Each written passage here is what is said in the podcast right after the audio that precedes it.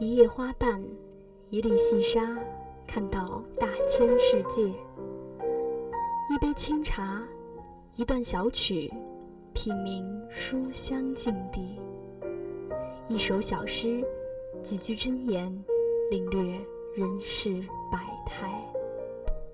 选择自己喜欢的，喜欢自己选择的。相关阅读，阅读相关，让声音更好听，让耳朵更乐意。选择读书吧，一起读书吧。Are you ready? Let's go.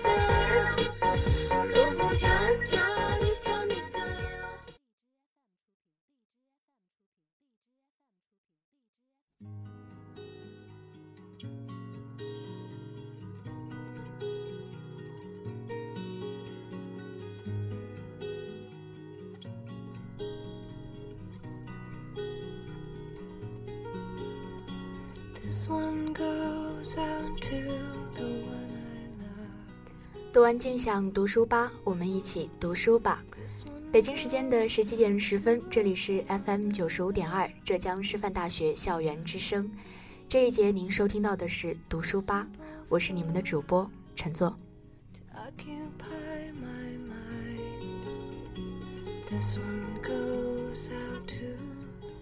在节目的开始，要向大家报告一个消息：从本周开始，电台每天下午版的专题节目会提前二十分钟和大家见面。也就是说，我们读书吧的时间也将从每周二的下午五点三十分提前到下午五点十分。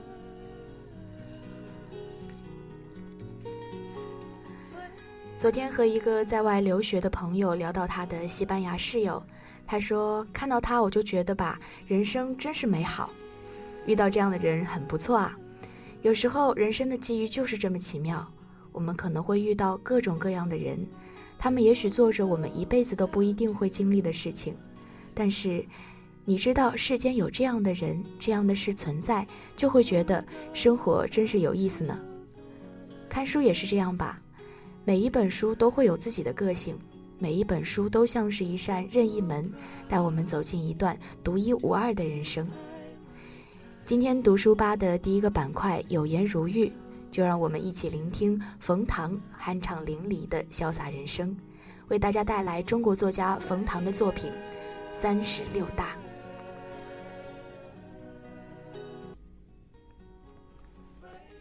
第二个板块疏通有道，将给大家送上《生活的哲学》《夜莺去别处》等书。第三个板块官读，要和大家细数民国时期的作家那一段文艺创作的黄金时期。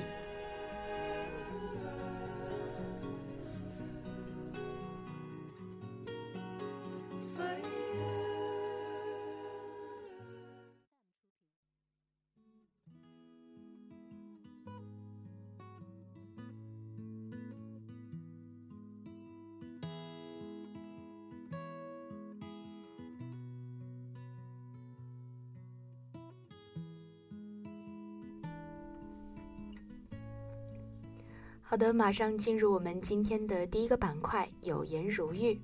有颜如玉，玉玲珑，一看便知。本期读书吧带你聆听冯唐酣畅淋漓的潇洒人生。中国作家冯唐的作品《三十六大》。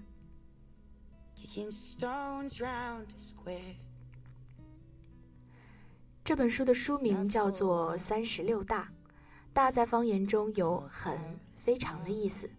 顾名思义，书名的意思就是三十六件非常重要的事情。韩寒说：“听过很多的道理，却仍然过不好这一生。”但是冯唐在这本书中所讲的道理，却能真实的拨开我们内心中最隐蔽的部分，讲述我们共同经历的那些迷茫困顿，并且尽可能的告诉我们他所看到的这个世界的真实的样子。他不说应该怎么做。而是给了我们一个另外的思考角度，这确实是一本讲道理的书。冯唐在前言中说：“我想，如果我有个儿子或者女儿，如果只能选一本书给他看，我会选择这一本。”另外，非常有意思的一点是，这本书中所讲的三十六个不同方面的内容，都是以书信体的形式写的。他把他有所感悟的人事物写信出来，讲他四十不惑的人生观和世界观。尤其令人印象深刻的是，其中有写给青春期外甥的那些书信，态度诚恳，知无不言，既告诉我了，既告诉了我们如何感受感官上的愉悦，又讲述了如何获得精神上的满足。或许很多人在向年轻人讲述人生道理的时候，都容易忘了自己也曾年轻过，但冯唐没有，他似乎永远都那么朝气蓬勃的样子。三十六大，三十六大写到的第一大就是大欲，讲述了关于欲望的那些事儿。这是一封写给他外甥的信，主要讨论了姑娘对于男生来说是怎样的存在。不同性别的人思维方式真的非常的不同，男生会说让我想一想，而女生可能会说我想不清楚，但我就是知道。与姑娘做朋友，你会打开一片新的天地，领略完全不同的思维方式。自然，姑娘也可以做情人。姑娘仰望的目光和温柔的鼓励，是是促进男生向前进发的兴奋剂。但是，最重要的是不要忘记，姑娘在情人之外可以做家人，做生命中最重要的那个人。冯唐写道。一男一女两个正常人能心平气和的长相守，是人世间最大的奇迹。这就是为什么冯唐所写的文字充满魅力。他会告诉你生活没有那么简单，但同时又引导我们看到生活中阳光遍地的那些美好瞬间。丰富的生活除了需要感官上的愉悦，自然还要有精神上的满足。冯唐在读书写作方面的态度更是潇洒随性。他说，小时候和姥姥吵架时，就显示出自己强大的语言组织能力和逻辑能力。姥姥骂的话像一盘沙，而他的骂却像是珠子一般，是串起来的。因而他总说自己的写作好像是老天爷赏饭吃。他写作只是为了让自己爽，让心里的那些郁结得以打开。冯金宪确实是一个非常自恋的男人。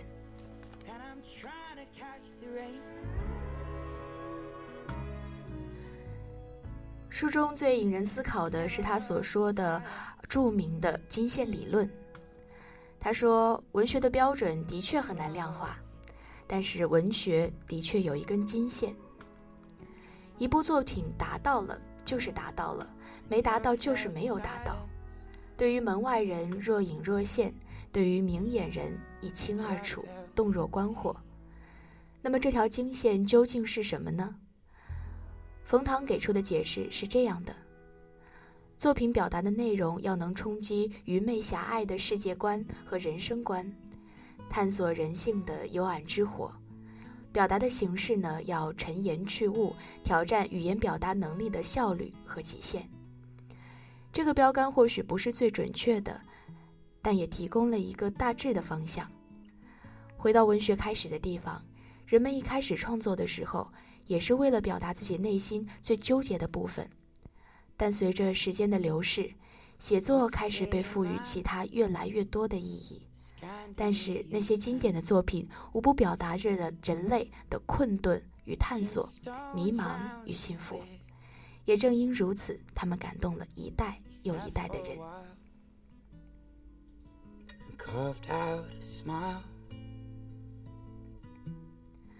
不得不提，冯唐在作家的身份之外，还是一个非常杰出的生意人。这样的商人看起来应该是最世故的，但是关于世故与世俗，还有这样一种说法：人们常说山里的和尚。了悟了尘世，拿起放下，心里一丝不杂。但他却不相信和尚能做到，因为只有真正经历过的人才有资格说放下，只有真正活在尘世的人才有资格看破红尘。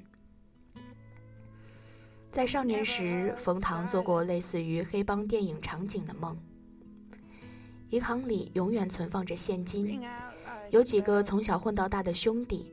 置身于一个充满欲望、背叛和忏悔的故事中。当然，身边还要有一个倾国倾城的姑娘。冯唐相信，在无聊中取乐，低俗一些，才能更接近生命的本质。因为人性中本来就存在一些阴暗的部分，美好的作品是不否认黑暗的，但是让人在黑暗中也能够看到光明。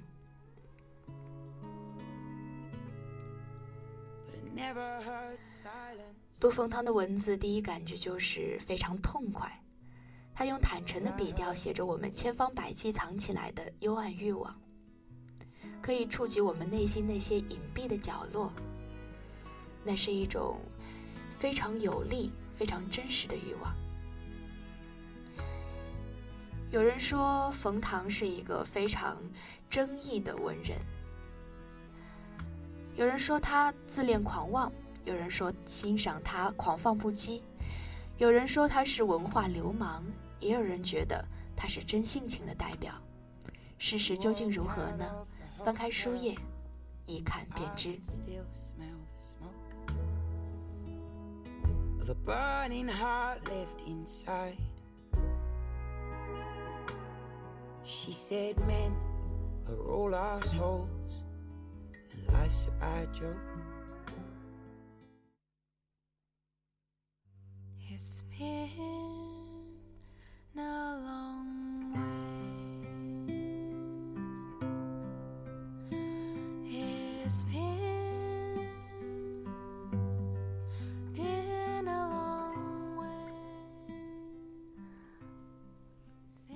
好了，今天的第二个板块“疏通有道”，各类新书铺晒小路上，敬请期待。本期节目将给大家带来《生活的哲学》《夜莺去别处》等书。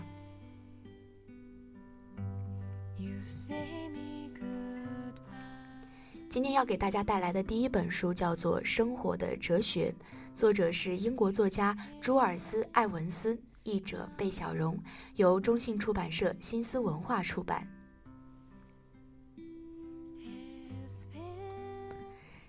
这一生，我们都在不断的练习，练习如何和自己相处，和这个世界相处。生活的路上，我们常带着自己的困惑，等待着答案。这本《生活的哲学》提醒我们：如果你已经有些迷茫，甚至感到恐慌的话，不必心急，不妨听听古代哲人的想法。书中，街头哲学家朱尔斯·艾文斯找来了几位人类历史上最伟大的智者，为大家指点迷津。苏格拉底、伊比鸠鲁、亚里士多德等十二位古典哲学家聚在梦想中的人生学园，一起探究人的心灵和感情，教给我们控制情绪、享受当下、规划人生、面对波折等等各种各样的生活智慧。另外，生活的满足远不止感官的享受，思考生活、领悟生活，本身就是人生中最大的快乐。哲学也可以成为一种生活的方式。在畅聊人生哲学的同时呢，艾文斯还讲述了那些被哲学拯救的人的真实经历：心理崩溃的大学生，精神过度紧绷的上班族。忍受痛苦战争记忆的老兵，总忍不住想花钱的白领，受到幼年创伤折磨的青年等等，哲学帮助他们抵挡心灵上的灰尘，走出生活的窘境。生活的哲学传播着苏格拉底式的人性乐观主义，让人类古老的智慧再次照亮我们的生活。从这里开始，我们可以尝试更好的认识自己。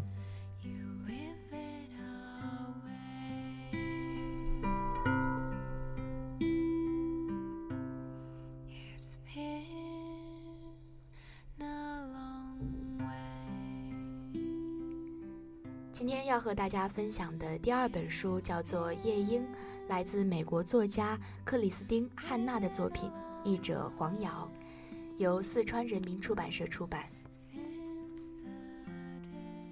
《夜莺》是一本历史小说，所述的故事呢改编自二战时期的真实事件。它主要讲述了一对姐妹伊莎贝尔和薇安妮的故事。二战时期，法国被占领，他们为了生存做出了不懈的努力。姐姐薇安妮在法国小镇过着无忧无虑的生活。由于战争爆发，她的丈夫被征入伍，对于突如其来的变故，她茫然无措。为了保护女儿索菲，她先是征，先是与征用自己房子的德国军官贝克周旋，后来又沦为盖世太保冯里希特的玩物。在战争与恐惧的驱使下，薇安妮一步一步从一个胆小懦弱的女人，成长为一个勇敢正直的保护者，先后救助了十九名犹太儿童，让他们免遭迫害。而妹妹伊莎贝尔是一个叛逆少女，在被寄宿学校开除后，回到了巴黎的父亲家里。然而战争很快蔓延到了巴黎，她无奈之下开始了逃亡之旅。逃亡过程中遇到了爱人盖坦，这个人影响了她的一生。为了追随盖坦，她深入到对敌斗争的前线，也以夜莺为代号营救同盟国飞行员。挽救了超过一百七十个人的生命，成为了光芒璀璨的女英雄。这个故事从一个全新的角度向我们解读了战争中的女人们做了什么。她们同样在前线保家卫国，他们坚强、勇敢和持久忍耐更是弥足珍贵。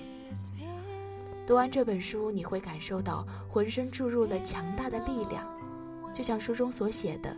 如果，如果正在经历着地狱，那就坚持的走下去吧。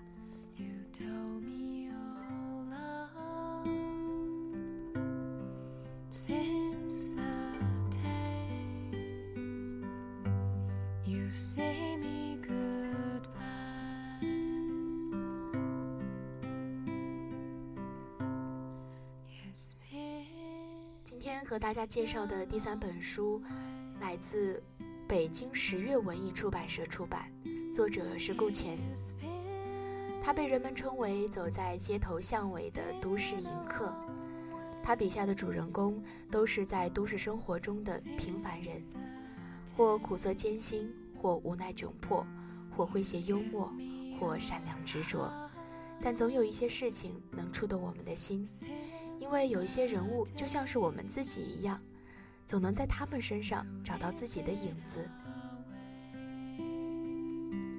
长篇小说的主人公许亮，和当代生活中的我们一样，读书上学，有点怀才不遇，又有点愤世嫉俗，被平庸和暗淡的人生笼罩着，在捉襟见肘的生活窘迫中，追求着理想和快乐。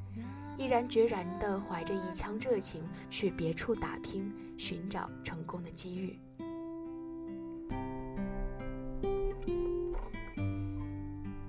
许亮决心到海口借宿朋友家，但是后来又被委婉地赶出来。打过各种工，忽悠过招商广告的，也摆过地摊，骑的是从农民工手里买的破自行车，住的是合租的狭小潮湿的房子。纵然去往别处，依然摆脱不了小人物的平凡生活的窘境。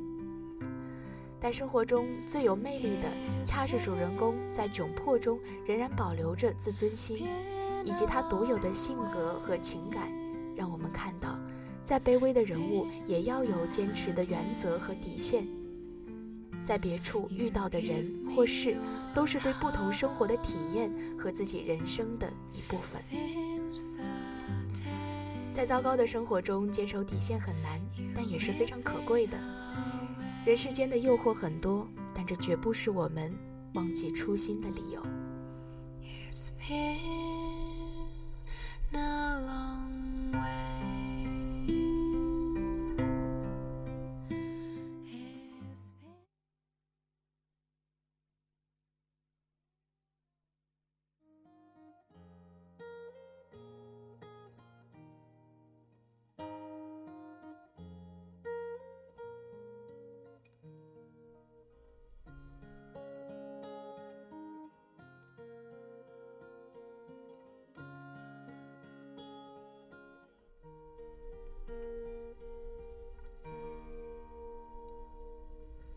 春季到来绿满窗。来到我们的第三个板块——观读，有关于阅读，不止于读书。本期要和大家聊一聊文艺创作的黄金时代，细数民国时期的作家。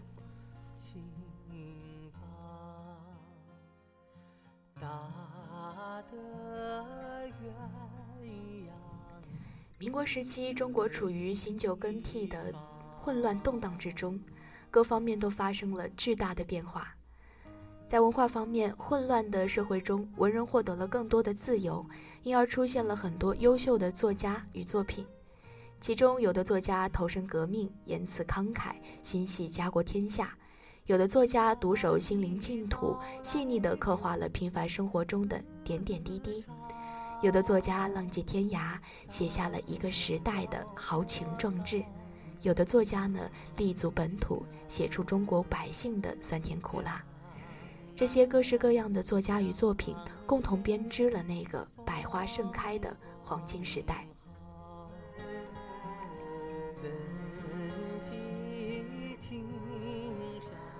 比如深受大众喜爱的徐志摩。在剑桥学习的两年，深受西方教育的熏陶和欧洲浪漫主义和唯美诗人的影响，奠定奠定了他浪漫主义的风格。在回国之后，他创立了新月社，极大地促进了现代诗的发展。另外，他的风流韵事也至今为人津津乐道，更不用说他的浪漫诗歌是怎样的感动了一代又一代的年轻人。而作家老舍则可以说是从中国底层成长起来的作家。那时的文坛比较推崇留过学的学生和知识分子，但老舍不是。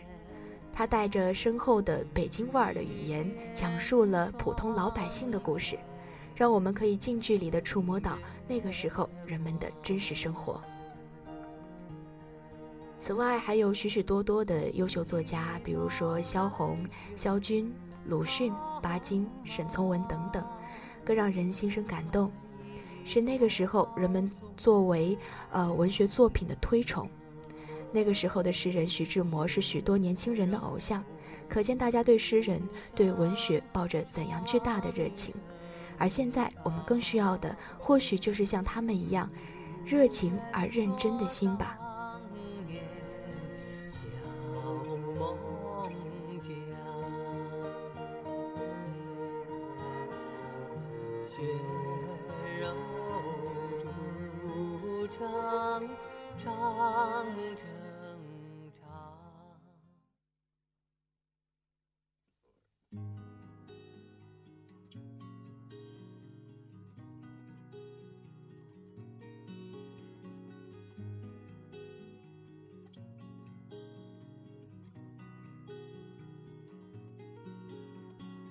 This one goes out to the one I love. This one goes out to the one I love. 那么在节目的最后，再和大家回顾一下今天节目的主要内容。第一个板块有颜如玉。有颜如玉，玉玲珑，一看便知。今天带你聆听了冯唐酣畅淋漓的潇洒人生，为大家带来中国作家冯唐的作品《三十六大》。第二个板块疏通有道，给大家送上了三本有趣的小书，《生活的哲学》《夜莺》《去别处》等等。第三个板块观读，有关于阅读，不止于读书，和大家聊了聊文艺创作的黄金时代。民国时期的作家与作品。